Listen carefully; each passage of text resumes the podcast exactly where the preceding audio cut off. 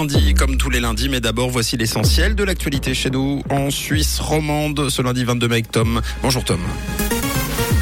Bonjour Mathieu, bonjour à tous. Au sommaire de l'actualité, après le choc, les questions autour du crash d'avion qui a fait trois morts au pont de Martel samedi. Le langage inclusif est encore peu utilisé par les Suisses et un temps avec du soleil et quelques averses orageuses pour aujourd'hui.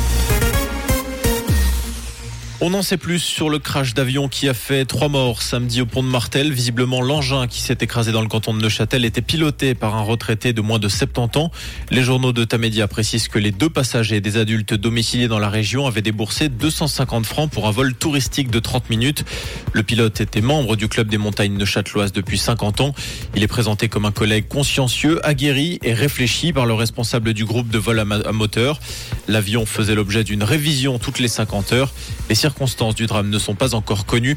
L'enquête pourrait durer plusieurs mois. Le langage inclusif peine à convaincre trois quarts des Suisses le bout d'encore, selon le 24 heures. Le langage inclusif qui permet de s'exprimer de façon non discriminante et sans distinction de genre. Les femmes y sont plus attachées que les hommes. Un tiers d'entre elles se disent sensibles au langage inclusif. La proportion tombe à 14% chez les hommes. Les universitaires sont également plus nombreux à l'utiliser, de même que les jeunes. Chez les romans, le masculin générique reste la solution préférée pour 91% des sondés. Les douanes ont procédé à une saisie peu commune hier à l'aéroport de Zurich. Un voyageur laiton de 27 ans a été arrêté avec un kilo de cocaïne dans son estomac. La drogue était dissimulée dans des petits sachets ingurgités au préalable. L'homme arrivait de Sao Paulo et avait transité par Bruxelles.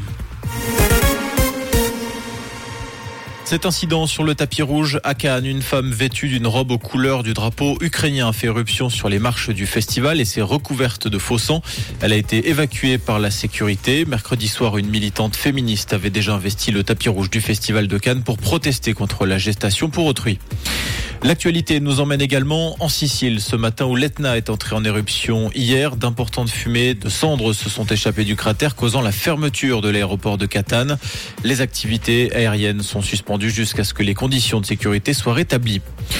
La Suisse poursuit son sans faute lors des mondiaux de hockey sur glace. Les hommes de Patrick Fischer se sont imposés 4-2 face à la République tchèque. C'est la sixième victoire des Helvètes en autant de matchs. Grâce à cette performance, la Suisse est assurée de terminer première de son groupe. Pour son prochain match, elle affrontera le quatrième de la poule A. Ce sera soit l'Allemagne, soit le Danemark.